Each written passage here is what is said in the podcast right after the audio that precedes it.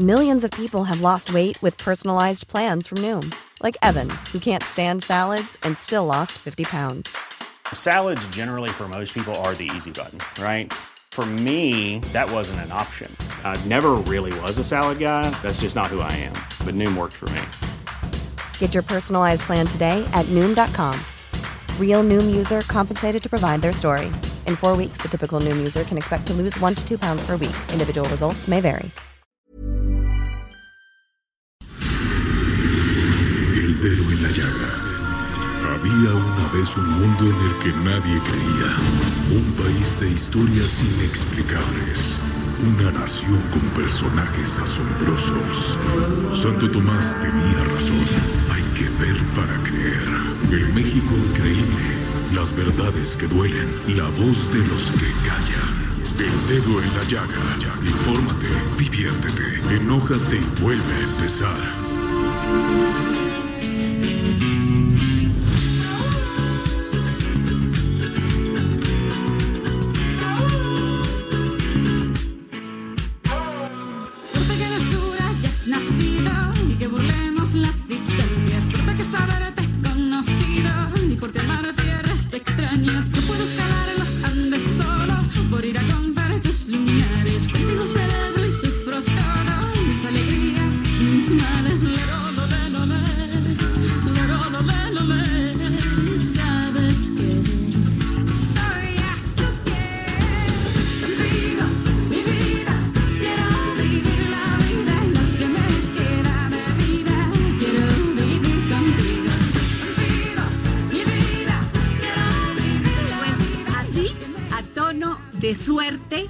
comenzamos este dedo en la llaga y con la voz de mi querida Shakira.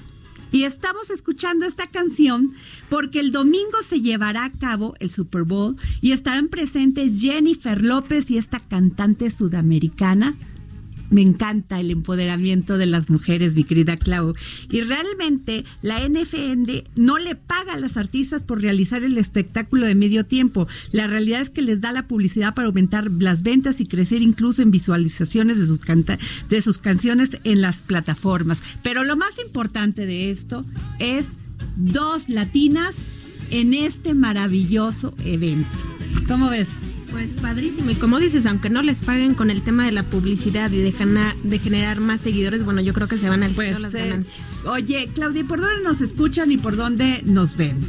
Estamos, eh, te recuerdo, Adri, que este- nos escuchan a través del 98.5 de FM en la Ciudad de México y estamos estrenando transmisiones a través del 540 de AM y ya nos escuchan en el Estado de México, Morelos, Tlaxcala, Querétaro, Guerrero, Puebla e Hidalgo. Ah, qué maravilla. Pues muchas, les mandamos un gran saludo y como siempre digo, muchas gracias por escucharnos, muchas gracias, gracias por entrar a sus casas y muchas gracias por entrar a su corazón.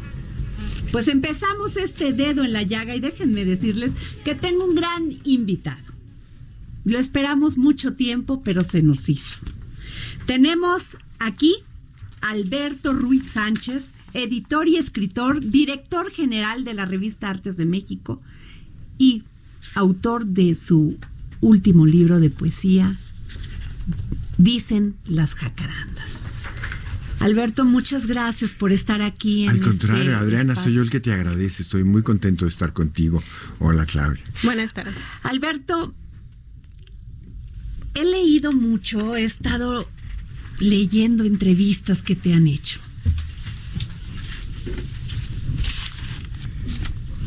Si vuelve el sol, si desciende la tarde, si la noche tiene un sabor de noches futuras, si una tarde de lluvia parece volver, de tiempos tan amados y nunca del todo poseídos.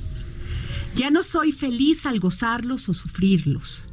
No siento ya frente a mí toda la vida. Para ser poetas se necesita mucho tiempo. Horas y horas de soledad son necesarias para formar algo que es fuerza, abandono, vicio, libertad, para darle forma al caos.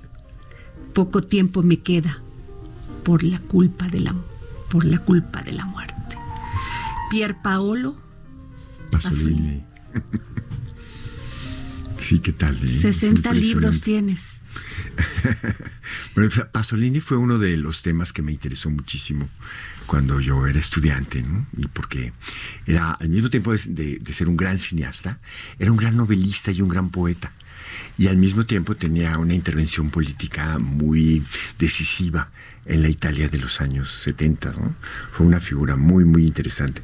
Sigue siendo muy interesante todo lo que escribió, todo lo que eh, intervino en, en, aquella Italia convulsa. Su muerte en, fue un asesinato en 1975, al final de 75. Fue muy, muy triste. ¿no? no murió joven. Pero dice aquí, para ser poeta se necesita mucho tiempo. Sí, imagínate que hacía 20 cosas. Y horas de soledad. ¿Eso te, te ha pasado a ti? Sí, bueno, sí, con la, con la enorme ventaja, ¿sabes? Que cuando uno escribe, tu soledad es una soledad poblada. O sea, hay una, hay una habitación de toda la gente con la que tienes algo que ver y también con la que dialogas a través de los libros o a través de las imágenes en el cine, ¿no?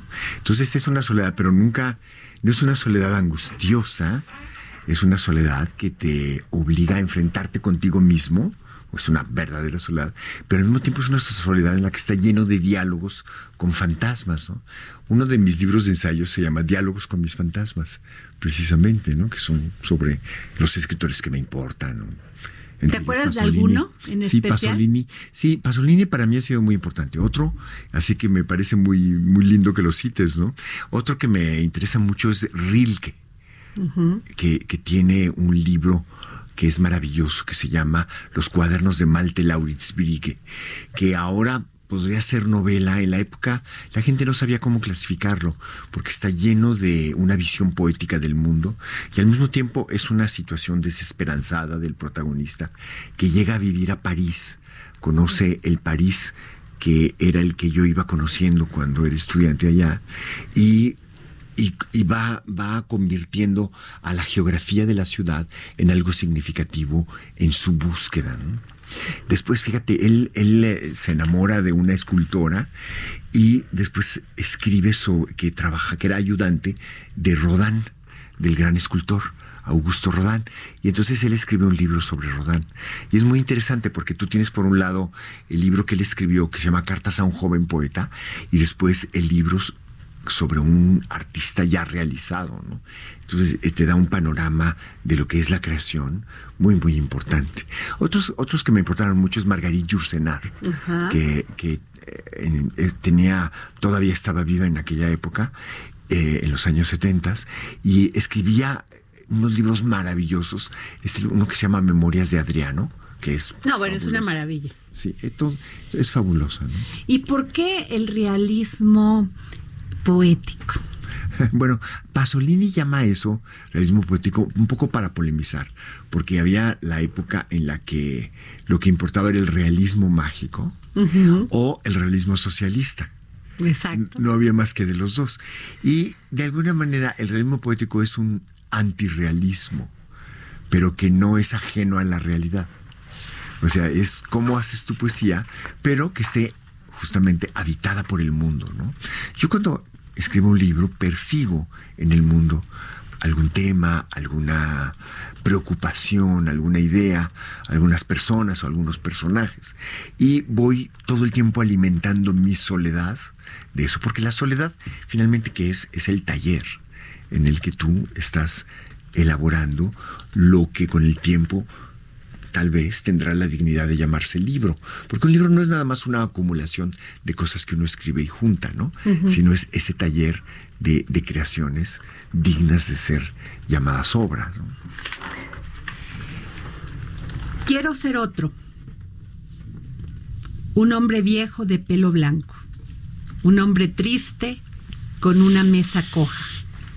La mujer de caderas anchas ¿Qué me dices?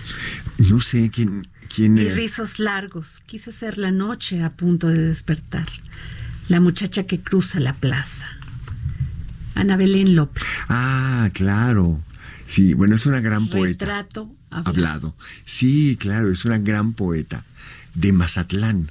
De tu tierra. Sí, yo no, yo soy de- más, mi familia es más bien sonorense, aunque yo nací aquí.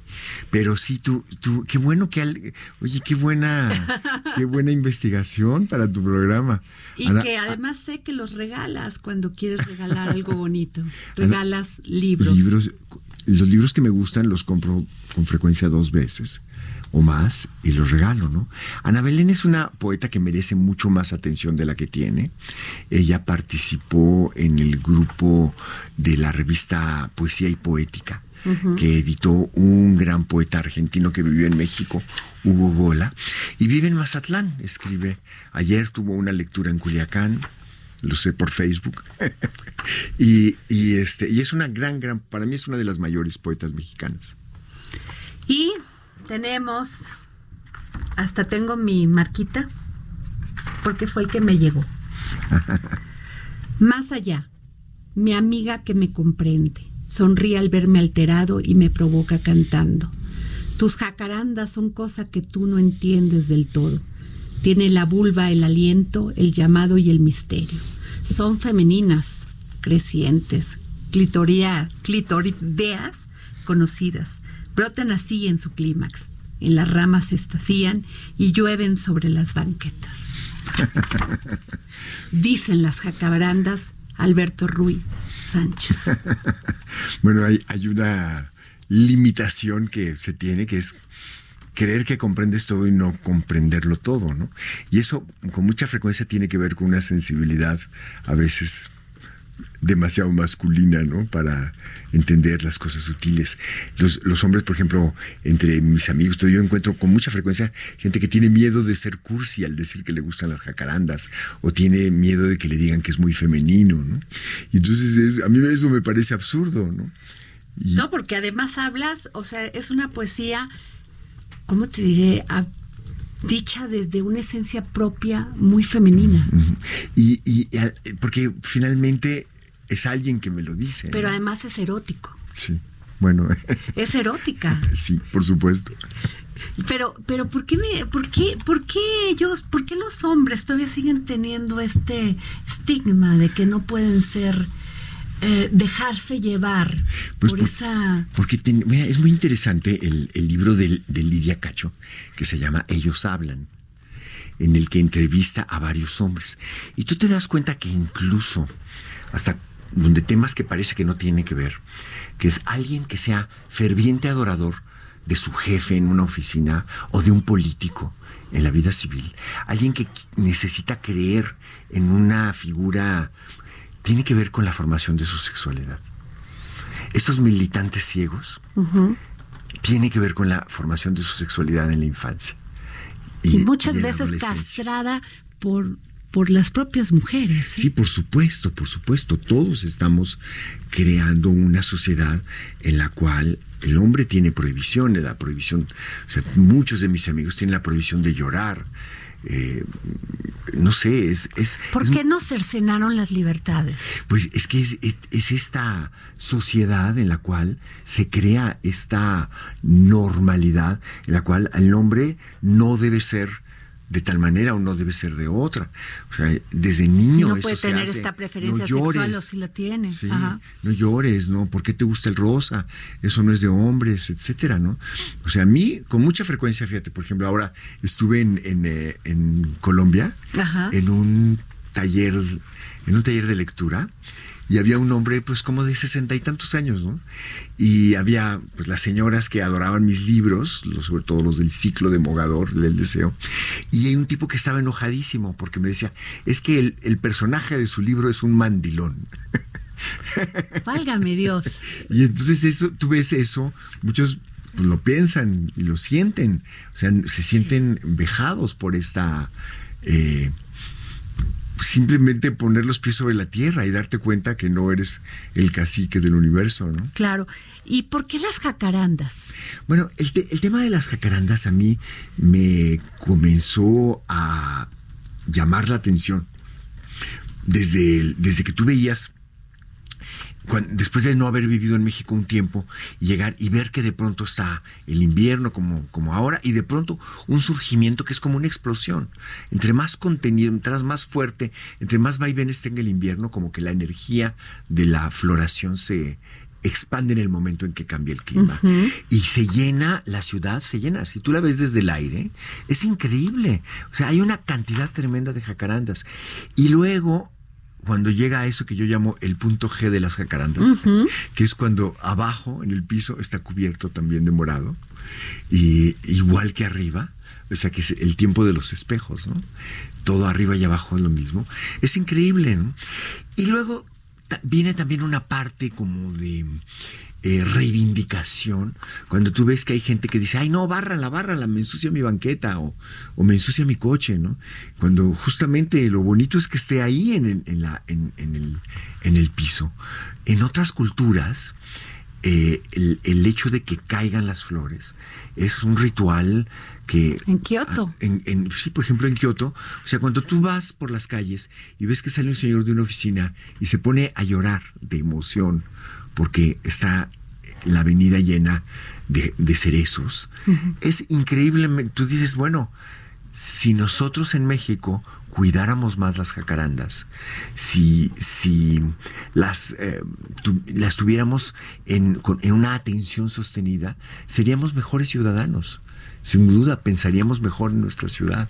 Entonces hay, hay detrás de todo, hay primero un asombro ante la belleza. Después, eh, el, el reto de escuchar a la naturaleza. O sea, hay un tema ecológico, ¿no? Los árboles. Eh, y luego hay el tema de que no las destruyan, que no venga la- ese señor contratado por la compañía de luz y rompa todas las ramas para que pase el cable, ¿no? Sino pues que vea cómo conviven, ¿no? Y, y luego el tema de ser mejores ciudadanos. O sea, las, las jacarandas son habitantes de la ciudad como nosotros. Y nosotros podemos tener más y mejores jacarandas, ¿no? Y eso, eso implicaría que seríamos mejores personas. Somos una ciudad, una ciudad estresada, país estresado por muchas cosas, por la delincuencia, por todo, lo- pero de eso no vamos a hablar. Dejamos de tener esa sensibilidad para poder apreciar esas maravillas de donde nacimos, donde crecimos. Se nos ha ido el amor a Pues México. mira, yo creo que no, no podemos generalizar. Yo te voy a decir que gran parte de la emoción de, de, de- de hacer este libro de las jacarandas fue de pronto, a lo mejor en una madrugada, poner algo sobre la jacaranda, algo que había escrito en el día, y ver que otras personas responden con algo, con otra idea, y ver que luego hay otra, y entonces hay otra, y luego es el que se enoja, ya, párenle con las jacarandas, y luego hay otro, y entonces, en realidad, hay- yo creo que ha mejorado en México en los últimos cuatro o cinco años la sensibilidad hacia, hacia las jacarandas y hacia los árboles en general. O sea, hay muchos más árboles. Todavía falta que haya, como en la época en que las jacarandas fueron traídas a la Ciudad de México masivamente, un jardinero urbano, ¿no? Sí. O sea, que el gobierno de la ciudad tuviera el, el grado de jardinero, que fuera así como un ministro, ¿te imaginas? Porque la belleza trae dignidad también. Por supuesto, por su- es muy importante. Y después conocer, ¿no? La gente dice, no, la jacaranda no es de aquí, hay que erradicarla. Pues que vamos a sembrar solamente nopales. Bueno, son muy bonitos, pero no solamente. Tienes, y además, bueno, lleva más de 100 años, pues ya es de aquí, ¿no? Pues sí. Oye, eh, Alberto, y dime una cosa, porque dices que desde la poesía haces novela. Eh, bueno, yo creo que nada de lo que uno escriba está alejado de la poesía. O sea, yo tengo la impresión que cuando un novelista escribe cosas que no son poesía, se está forzando, está forzando la máquina, a veces sin darse cuenta. Yo creo que la vocación misma de la, de la literatura es ser poesía. Esa es como la manera natural. Lo artificial es que no lo sea. El amor, ¿qué significa para ti, Alberto? Bueno, eh, es, es, es este, es una palabra muy ancha para tomar un- una definición estrecha. En todo, en la poesía, en la pero, Pero si novela. te das cuenta, en realidad, yo hablo más sobre el deseo. Yo, pienso en el deseo como un, un motivo eh, que, nos, que nos lleva a convertirnos en otros o, o a querer vivir algo que no habíamos vivido, o a querer vivir con alguien, o a tener cosas, o a no tenerlas. La gente, por ejemplo, el budismo que, que dice que no, que consiste en no tener deseos, pues eso también es un deseo, ¿no? Entonces, la- no tener deseos, claro. entonces el, el deseo es algo que nos mueve profundamente. Y por supuesto, hay deseos sin amor. Y, a- y lo que es muy difícil es que haya amor sin deseo, ¿no? Cuando te levantas en la mañana, que dices, "Oye, ¿qué haces? Queremos saber qué haces. La gente que es tus fans, ya sabes que quieren saber todo. Bueno, mira, yo, yo tengo... ¿Cuál la- es tu, tu, yo tengo la tu enorme día? ventaja. ¿Cómo es tu día? Yo tengo la enorme ventaja de, de- de vivir con la persona que amo. Qué maravilla. Entonces, mi libro anterior se llama Luz del Colibrí. Y, y claro, siempre, como llevamos muchos años juntos, siempre es la pregunta, ¿y por qué? ¿No? O sea, yo, yo no creo que eso sea lo normal, sino que es como, es nuestra patología personal. Ok. Y, y entonces me puse a tratar de averiguar qué pasa al despertar. Porque ya escribí un libro sobre el insomnio, que es todo lo que pasa antes de que finalmente te duermas. Ok. Pero al despertar, entonces lo que hice fue durante tres años tomar notas de todo lo que pasaba y qué hacíamos y qué sentías. Y, y- y si te- en- de pronto oyes un ruido o no, o a qué huele, ¿no? Todo lo que es la convivencia, que no siempre es romántica, ¿no? O sea, sobre todo después de muchos años. Pero yo me di cuenta de cómo conjuro las cosas. Por ejemplo, si yo oigo algo así como un ronquido, de pronto me doy cuenta que cuando todavía no acabo de despertar, y si lo oigo, empiezo siempre a imaginarme el mar, ¿no? Y entonces me- eso me alegra mucho. Entonces son como mecanismos automáticos que uno va desarrollando, pues yo creo que para poder convivir, ¿no? ¿Y cuántas horas escribes al día? Bueno, yo, yo, es- yo escribo, no escribo por... por Porque extrañamos tu columna, eh, la de viajes. Bueno, sí, pues porque se acabó el... Eso era una gran columna, ¿eh? Sí, es una pena, tendría que recuperarla en algún lugar. Fíjate que, que este, hice un libro, no solamente con lo que publiqué ahí, pero básicamente, que se llama Viajar es enamorarse despacio. Qué maravilla. Oye, pero luego que me decías, entonces, ah, sobre el despertar. te voy a contar. perdón, sí. Ha habido diferentes épocas. Entonces, Ajá. ahorita, bueno, tomo, lo que hacía es tomar notas. Entonces, eh, después hubo una época en la que, antes de que despertara Margarita, mi esposa, yo me iba a otro lugar y me ponía a bailar. Esa es una. ¿Y qué es una- bailabas? pues salsa, Salsa. salsa. Esa es una como manera de estirarme, ¿no? Ajá. Eh, ahora ya menos porque ya estoy teniendo que dormir más. Entonces nos despertamos, ella se va a su clase de gimnasia o de Ajá. danza de la mañana y yo me, yo me preparo un café y me subo a trabajar. Y me subo a... a- yo tengo un, un espacio en el cual pierdo el tiempo muy feliz. Que es, el, es tu maravillosa biblioteca. biblioteca. Sí. Y entonces eh, eso eso hago, ¿no? Ahora regreso a la otra. Ah, que me, que me, que me ah, ¿de cuántas horas? Te digo, no soy alguien disciplinado, pero escribo con obsesión. Es decir, quiero hacer algo y entonces le entro todo el tiempo que puedo. Y a veces sí soy muy desordenado, a veces estoy trabajando en, en dos o tres proyectos y el que ya me urge terminar, se- me- Por favor, me danos la exclusiva. Danos una exclusiva. Pues tengo, tengo varios, varios eh, libros que, que estoy queriendo terminar. Uno tiene que ver con todo el tema de la vena arábigo andalusí que hay en la cultura mexicana. ¿no? Que Ok. eso tiene que ver con mis libros de Mogador. Ajá. Todo lo que hay de árabe en nuestra cultura. ¿no? Ese, es, ese es un libro que quiero terminar, porque además la feria de Guadalajara de final de año va a estar dedicada a, a la cultura árabe.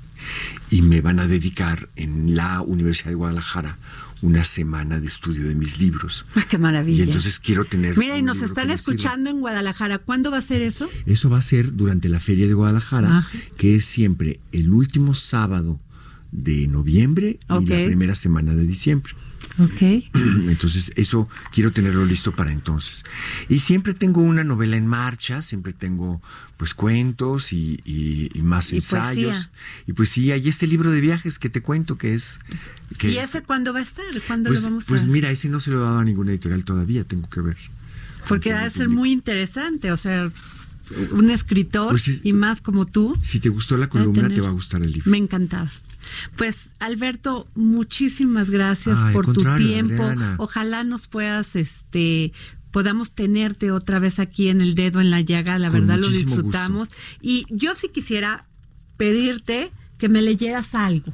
Sí, Era- claro que sí, con muchísimo gusto. porque de veras que esto es un regalo para nuestros radioescuchas, el que tú el libro tiene varias secciones Sí. y tiene una sección eh, en las que es como un solo, y después hay unas que son como coros, y luego hay otra que es como buscar la relación entre lo, ex- lo exterior y lo interior, ¿no? Entonces es como un abecedario, te leo unas cuantas, dice. A. Por cada flor de jacaranda en la rama, una promesa, un deseo a punto de cumplirse, como en un sueño. B. Mientras cae una flor de jacaranda, alguien hace el amor y siente que su vuelo es eterno. C.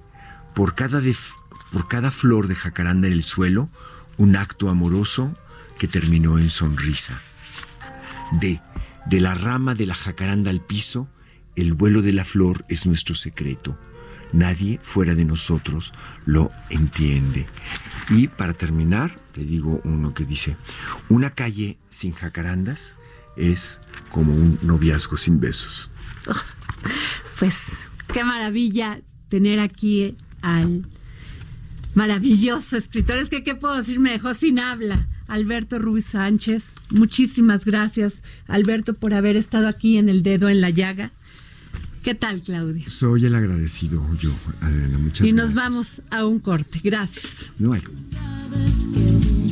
Estoy hartos que viva mi vida, quiero vivir la vida en lo que me queda. Sigue a Adriana Delgado en su cuenta de Twitter, arroba Adri Delgado Ruiz. Además, te invitamos a enviar tus opiniones y comentarios en texto o por mensaje de audio a través del WhatsApp al 55 25 44 33 34. Y si quieres escuchar El Dedo en la Llaga del Heraldo Radio en cualquier momento y donde quiera que te encuentres, descarga el podcast disponible en Spotify y iTunes.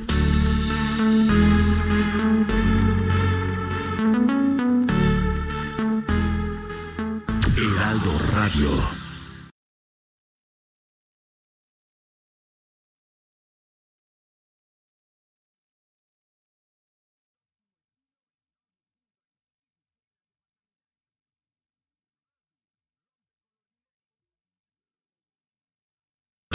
Heraldo Radio.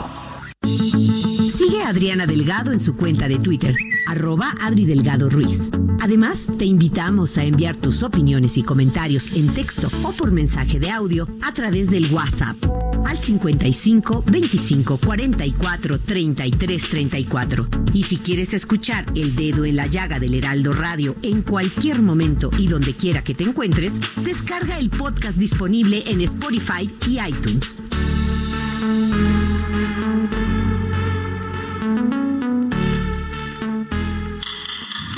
GastroLab con Miriam Lira.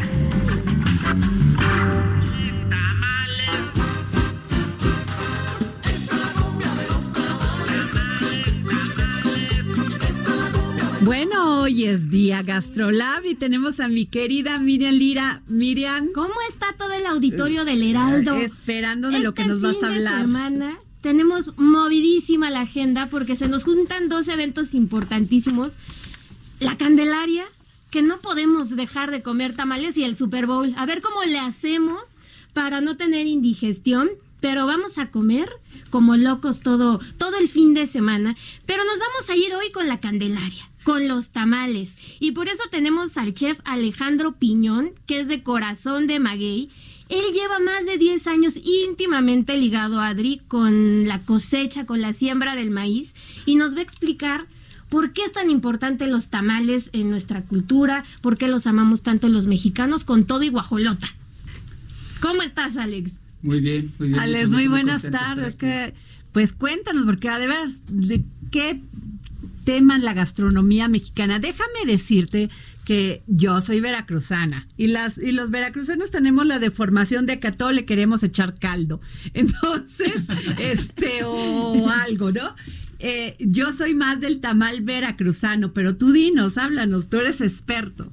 Bueno, pues el, este, el tema del tamal es, es algo que no tiene fin, ¿no? Ahí este, en cada pueblo pues hay tamales totalmente diferentes y la, la costumbre de celebrar este, con tamales pues está muy arraigado a nuestra, a nuestra cultura y unos, este, una fecha muy importante precisamente es la Candelaria, ¿no? Que recordamos que pues, cuando partes la rosca pues tienes que poner los tamales, ¿no?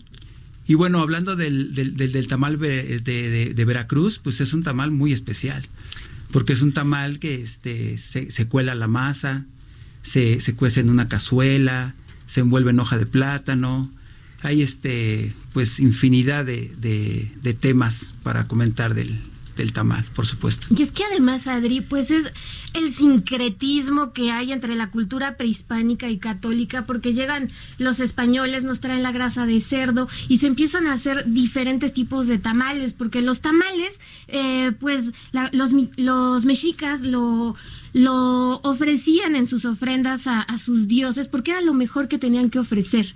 Entonces, imagínense, pues ya se presentó al niño y tal, que es de donde viene la tradición católica de la Candelaria, y pues qué mejor que darles que comer algo tan íntimo, tan arraigado a nuestra cultura como es un tamal, que en lengua náhuatl significa envuelto. Ahora, ¿cuál fue el primer tamal? ¿Cómo fue el primer tamal en México? Pues este. ¿Cómo era? Porque o, era veracruzano, o era de este de maíz, este de hoja de maíz, o cómo, ¿cuál fue? El, el, el, el, primer tamal, este, si, si hablamos de la época prehispánica, pues debía de haber sido, hay, hay muy poca información. Fray Bernardino Sagún fue la, la, persona que más escribió acerca de la, de la gastronomía en, antes de la, de la conquista y debió de haber sido un tamal, por supuesto, de maíz, envuelto en la, en la hoja de maíz y sin grasa. Sin grasa porque recordemos que la, la grasa y los lácteos vinieron pues con la con el con el mestizaje, ¿no? Son, son, son, productos que llegaron este junto con los con los españoles y aquí se adaptaron para, para hacer la, la cocina criolla que este hoy en día todos todos conocemos, ¿no? Y chef, ¿cuál es el secreto para hacer un buen tamal?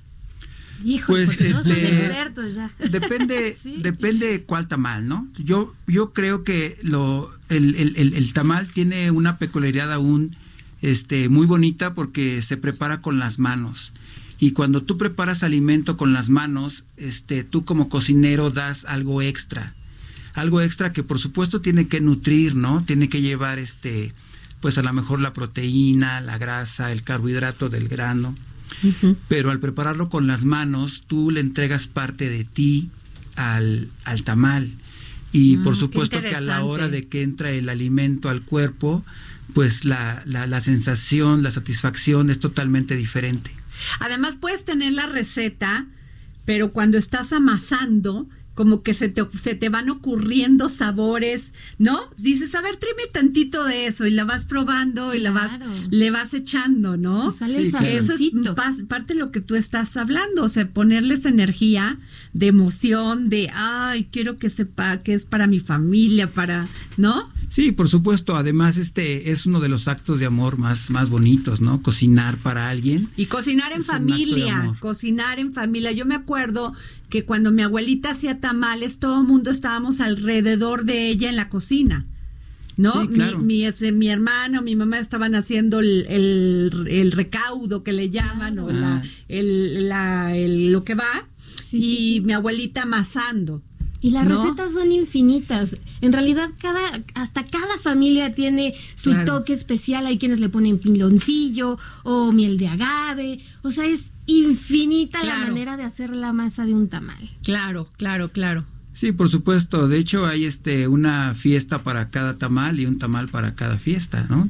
Hay este, pues por supuesto, tamales de, de, una técnica antigua que se, que se, se, nixtamaliza con, con la ceniza del fogón. Hay que recordar que nuestros antepasados pues fueron inmensamente sabios porque ellos eh, al, al, al, nixtamalizar el grano le quitan una, una cutícula y es cuando el grano explota sus, sus, sus nutrientes. ¿No? ¿Cómo lo supieron? Pues híjole, quién sabe, pero lo, lo lograron y lo hicieron muy bien. A, raíz de ahí, pues este viene todo el todo el tratado de la tortilla, todo el tratado de los de los tamales, no, este, por ejemplo, el tamal nejo, que es un tamal muy bonito de, de, Guerrero. Tierra caliente. De Guerrero, de, de, de Tierra Caliente, es un tamal que se nixtamaliza con la ceniza del fogón. Entonces, cuando lo muele la gente, este queda nejo, queda como cenizo, pues. Qué rico. ¿No? Y este y es un tamal que la, la, ceniza, por supuesto, aporta una peculiaridad increíble al, al, sabor, ¿no? Porque es como como ahumado, muy muy mineral y este y sobre todo pues en esa tierra se sirve con un mole verde. Delicioso. Oye, chef, pues invítanos a la tamaliza. Sí, ¿dónde, ¿dónde podemos ir a comer un muy buen tamal? Pues este, por supuesto que a, nosotros nos, nos, gustaría decir que nuestros tamales son los mejores. Ah, pues si hay que echarse comercial. pues de una vez. Este, siempre tratamos de ponerle toda nuestra pasión, todo nuestro corazón, ¿no? Nosotros estamos en Coyoacán, en este, en la, en la Plaza Jardín Centenario. Ahí está el restaurante Corazón de Maguey. Todos los años escogemos algunos tamales más representativos. No podríamos poner todos porque pues no, no, no acabaríamos, ¿no? Pero escogemos algunos y este, y este año pues tenemos, por ejemplo, el tamalnejo, uno que es canario, que lleva anís, ciruelas, pasa, piloncillo y queso crema. No, bueno, qué maravilla, son Se van de Oye, es que no, termina uno, o sea, yo no termino de adelgazar. Sí, pero hay unos muy particulares, ya también hay, hay los cajeta que llevan con nuez, cajeta, chapulines, costilla, de tamales chicharrón. atole, guayaba, de guayaba de salmón, el gourmet, chicharrón, ahí está riquísimo. De todo un poco. ¿No? Pues muchísimas gracias, Miriam. Muchas gracias por habernos traído. Gracias, Como chef. siempre, Gracias. no solamente la historia de la de cada cada platillo, la gastronomía, sino además pues a los chefs. Muchas gracias. A ustedes. Pues y bueno, si se quiere- gustan quedar, vamos Aquí a hablar de un tema muy importante. Cáncer. Escogiste a la cabrón equivocada. Me querías matar y me llenaste de vida. Laura es una psicoterapeuta de 47 años que creció en una familia afectada por las depresiones y paranoias del padre. A los 40 años su vida dio un giro brusco e inesperado. Le diagnosticaron cáncer de ovario mucinoso, fase 4. Creció en una familia con un padre que sufría de profundas depresiones y paranoia. Por eso estudió psicología para ayudar a otras familias que estuvieran pasando por lo que ellos vivieron. Comprometida con su formación psicoanalítica, estudió una maestría de psicoanálisis de adultos y otra de niños y adolescentes. Al trabajar con niños y adultos, se dio cuenta de que si bien es importante ayudar a quienes sufren, es aún mejor prevenir. Porque lo, por lo que en los últimos 15 años se ha interesado por trabajar con bebés y sus familias y se ha esforzado por difundir la importancia de la intervención temprana, volviéndose miembro fundador de ICSA, Isaya. Isaya Bebés. Ha desarrollado conferencias y talleres cuyos temas principales versan sobre cómo hablar de sexualidad con sus hijos, autoestima, límites y liderazgo emocional. Laura.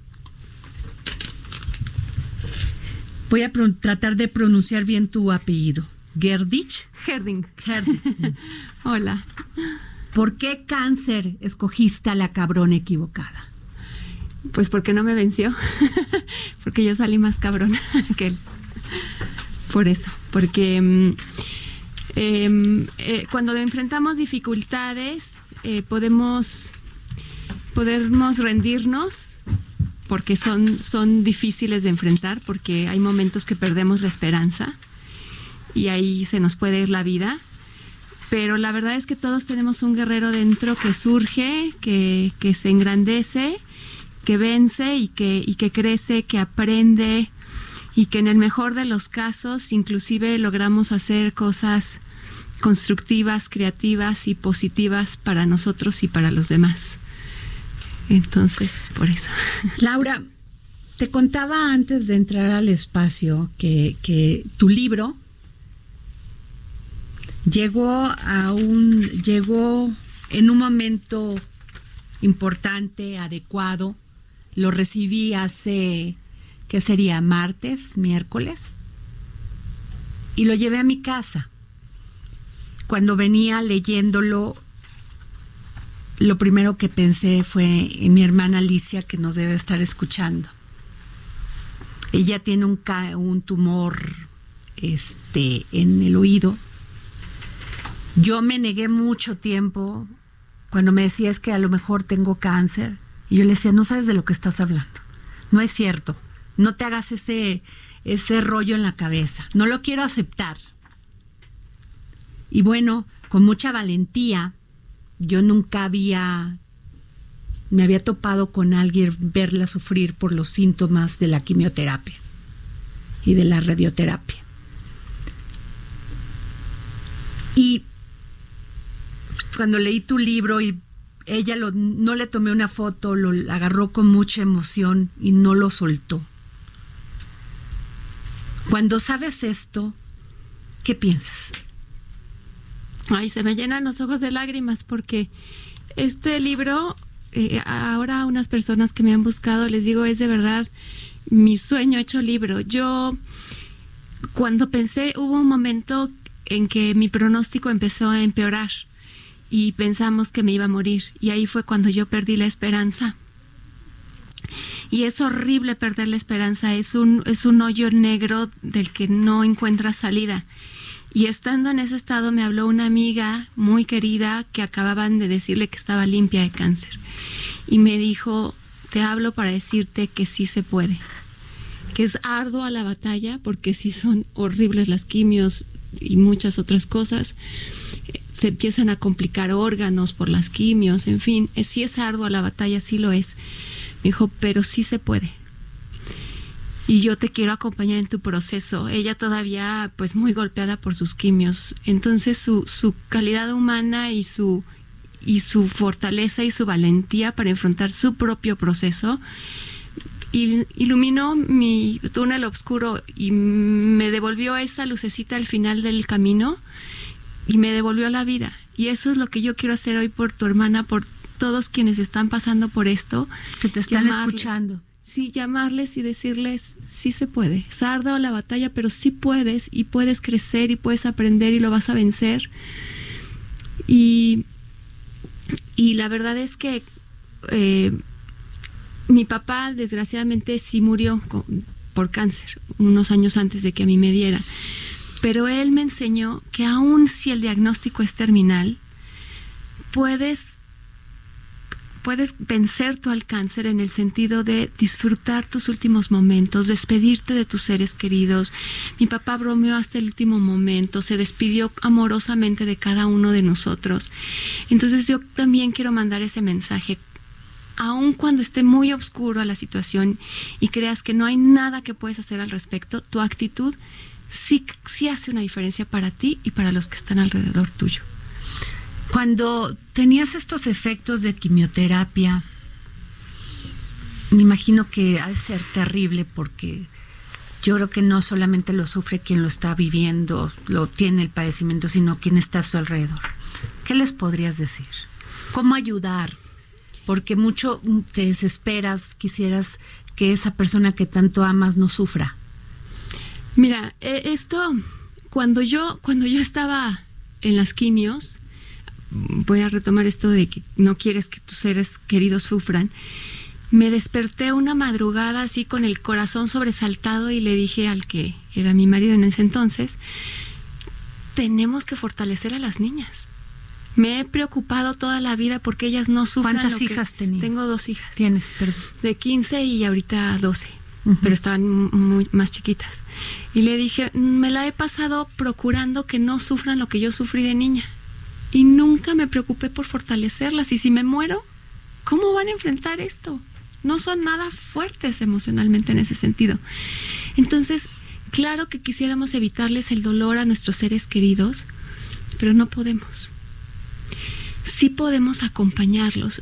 Justo esto que decías de negar es la reacción natural que tiene nuestro psiquismo para defendernos de lo que nos es muy doloroso. Por eso cuando nos dicen que alguien querido murió, decimos no puede ser. Porque nuestro cerebro, nuestro psiquismo se niega a, creerlo. Así como cuando nos dicen que tenemos cáncer o que alguien querido tiene cáncer, dices no puede ser.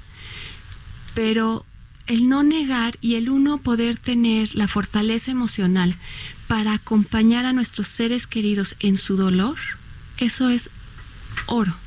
Cuando yo les dije a mis hijas, lo que tenía es cáncer, cuando su abuelo acababa de morir hace un par de años y nos estábamos apenas recuperando del duelo, fue dolorosísimo para mí, pero el yo poderla sostener en ese dolor y acompañarlas en el, no tratar de quitarles el dolor, sino acompañarlas en el dolor. Yo creo que eso como, como enfermo te ayuda mucho. Y a los, a los que están padeciendo las, las efectos, y no nada más de la quimio, porque hay muchos cánceres ahora. Hay depresiones, hay otras enfermedades, hay, hay muchos cánceres, ¿no? Esto no se limita al cáncer, la verdad, mi libro. Y es date, o sea, yo me daba mucho gusto poder hacer lo que mi cuerpo lograba hacer, ¿no? Eh, cuento en el libro que una vez un viene viene me cedía el lugar y yo iba pelona, toda flaca, con muy mal, en muy mal estado, pero ese día me sentía fuerte. Yo me sorprendí mucho y dice, ¿cómo crees si llega alguien que lo necesita? Y se me quedó viendo como, pues tú lo necesitas, ¿no? Ese día yo podía ir al súper y fui al súper. Y otro día no pude, ¿no? Y entonces tuve que pedir que alguien fuera. Es irte leyendo, es haz lo que puedas hacer sin extralimitarte, escucha tu cuerpo, cuida tu cuerpo. Eh, y, y, y, y, cuando lo necesites, apapáchate. Y, uno de los mensajes que, que, yo quisiera transmitir también es, cuando necesites ayuda, pídela. De uh -huh. todos sentidos, ya sea física, ya sea en, en, la dinámica de tu familia, ya sea emocionalmente. A mí los doctores me decían, tu ánimo es básico para que salgas adelante pues sí, pero si me acaban de decir que tengo cáncer y que a lo mejor me muero, pues no, no tengo el mejor ánimo, la verdad. Entonces, sí, hay veces que podemos echarle ganas, hay veces que podemos tener una actitud positiva y hay veces que no, y no tenemos por qué siempre poder. Y cuando no podemos, hay que pedir ayuda, en todos sentidos. Sí. Eh, Claudia. Pues me deja sin palabras escucharla con esta claridad, con esta fortaleza emocional y, y qué mejor, al principio, antes de la entrevista también le decía, porque el título, el título es llamativo y al escucharla me queda claro que por qué, elegí, por qué tú elegiste porque es ese un título. tema de actitud. Exacto. O sea, el tema de la actitud es todo. Es, ¿sabes? Es de, Laura. De, sí, mira, yo creo que es de los sueños. Yo, yo, en ese momento mi sueño se volvió quiero vivir. Yo me atormentaba y decía, yo no quiero dejar a mis hijas sin mamá. O sea, yo no las puedo imaginar pasando ese dolor. Y cuando pensé que ya no era posible eso, fue cuando perdí la esperanza y estaba muerta en vida. Y, cuando me habló Fati, mi amiga, y me dijo, sí se puede, yo volví a tener esperanza y volví a tener ese sueño claramente. Y no era por la derecha, era por la izquierda. Era por la derecha y por la izquierda. O sea, yo iba a intentar lo que fuera necesario. A mí el oncólogo me dijo, si, si sale del abdomen ya no te puedo curar. Y cuando pensamos que tenía cáncer de huesos, dije, pues, pues yo voy a buscar quien me diga que sí. O sea, el oncólogo ya me dijo que no, pues yo busco quien me diga que sí. Entonces es tener como un sueño y, y luchar con todo para conseguirlo. Una, una amiga me fue a visitar al hospital y me dijo algo que en su momento no entendí y después me hizo todo el sentido. Me dijo, Laure, haz caso a los doctores, sigue sus instrucciones, pero no te creas los pronósticos hay cosas que los médicos no se saben explicar. Y yo creo que sí, que hay fuerzas que los médicos no saben explicar. Mi médico pensó que iba a tener mucho más quimios de las que tuve. Y es la fuerza del amor. El amor a la vida, el amor a ti mismo, el amor a tu familia, a tus hijos, a mi trabajo. Yo afortunadamente solo dejé de trabajar los días que estuve en el hospital. Los demás me paraba y me iba al consultorio y estaba la más feliz de poder ayudar a otros. Entonces yo creo que es la fuerza del amor, la verdad. Y de tener un sueño que valga la pena tanto que, que luches a morir. La verdad. Pues definitivamente lo que me estás diciendo inspira, me llena de mucho gusto. Eh, tengo que seguir conduciendo el programa, ¿verdad? Pero me llena de mucho gusto escucharte, saber que, que todos los que rodeamos a una persona que está sufriendo este padecimiento u otros. Es importante también nuestra actitud. O sea, ponerle ánimo, ponerle sostener, apoyar, querer, amar. Sí, a mí el, el amor sostiene la vida. A mí el amor de mi familia y mi amor a la vida me sostuvo en la vida. ¿Dónde podemos conseguir tu libro? Mira, Laura sale el Henrich? 14 de febrero en Amazon. En Amazon. En Amazon va a estar como ebook y va a estar como libro. Y también doy conferencias con Central de Speakers México. Ok. Motivacionales. O sea, te pueden, te pueden seguir en una conferencia o. sí, me pueden o- seguir en una conferencia o me pueden seguir en mi página de Facebook, Viviendo Intensamente, guion bajo. Pues muchas gracias, Laura. ¿Le quieren preguntar algo? No, sé, ¿no?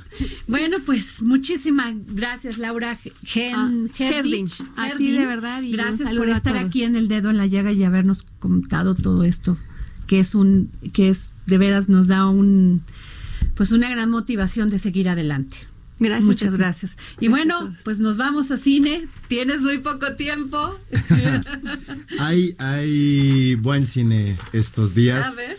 Eh, y justo creo que eh, siguiendo una línea de lo que hemos estado platicando en estas semanas, eh, Adriana, Claro. eh, se acerca, bueno, ya empezó el Festival de Cine Judío en la Ciudad de México y tiene películas interesantes, sobre todo por el tema que está tratando este, este año y se están enfocando en hablar eh, no solo de las mujeres eh, y el lugar de las mujeres dentro de la sociedad y la cultura judía en México y el mundo, sino también que están abordando temas queer, temas que tienen que ver con la cultura LGBTQ. Ah, eh. Así que si se pueden dar una vuelta, la verdad es que hay, hay bastantes opciones. Hay películas, digo, yo en lo particular le recomendaría hablando de, de estos temas, ¿no? Que creo que eh, sí se vuelven temas bastante peculiares hablando de la comunidad judía, que se vayan a ver una película que se llama Perfectas, que es la historia de tres amigas que están obsesionadas con eh, conseguir pareja y por lo tanto deciden que se van a ir a hacer cirugías plásticas.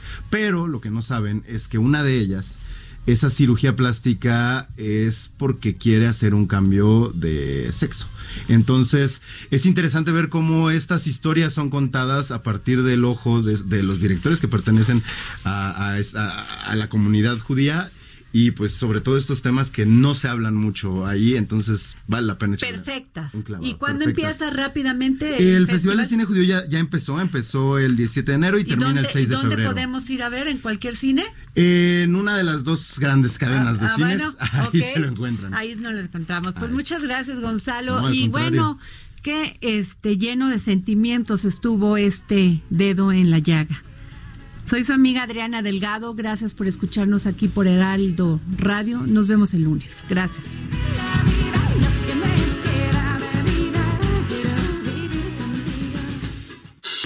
Esto fue El Dedo en la Llaga con Adriana Delgado.